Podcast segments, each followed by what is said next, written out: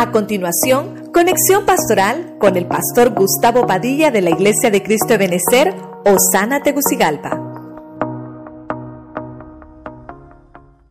Hemos visto hoy, hermano, la guerra de God y y hemos entendido por la palabra, según lo que hemos estudiado, que God y hay una, una tercera guerra mundial que es en el plano tierra, que es la invasión a Israel. Eso lo vemos en Ezequiel 38. Luego vemos que en el versículo 8 del capítulo 38 hay un plan malvado. Este, este personaje, el príncipe de Ros, que es Go, está planeando. Es una amenaza eh, contra Israel, una amenaza enemiga.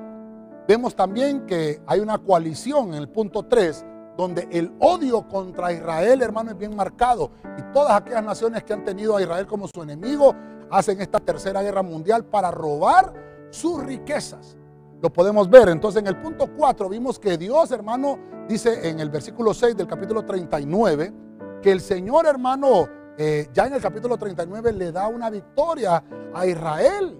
Y, esa victoria es que a pesar de que haya perdido sus recursos, va a recuperar esos recursos y dice que tiene un armamento, por lo menos el armamento le va a durar como, como armas de combustible que le van a servir en la sexagésima semana de Daniel, que lo vimos en el punto número 5. Luego en el punto 6 vimos que Israel, hermano, entierra a todos los muertos de esa batalla, de esa guerra. Inclusive matan a Gob, al príncipe de Ros, y lo entierran en un valle que se llama Hamón Gob, que quiere decir el ejército de Gob.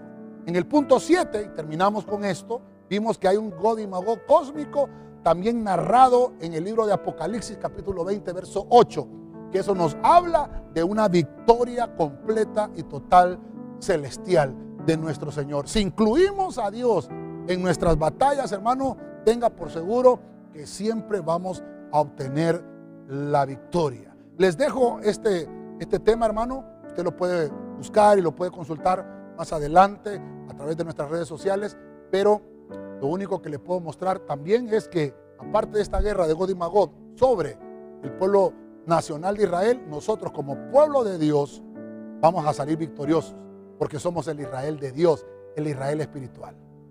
Y hablé la guerra de Gog y Magog.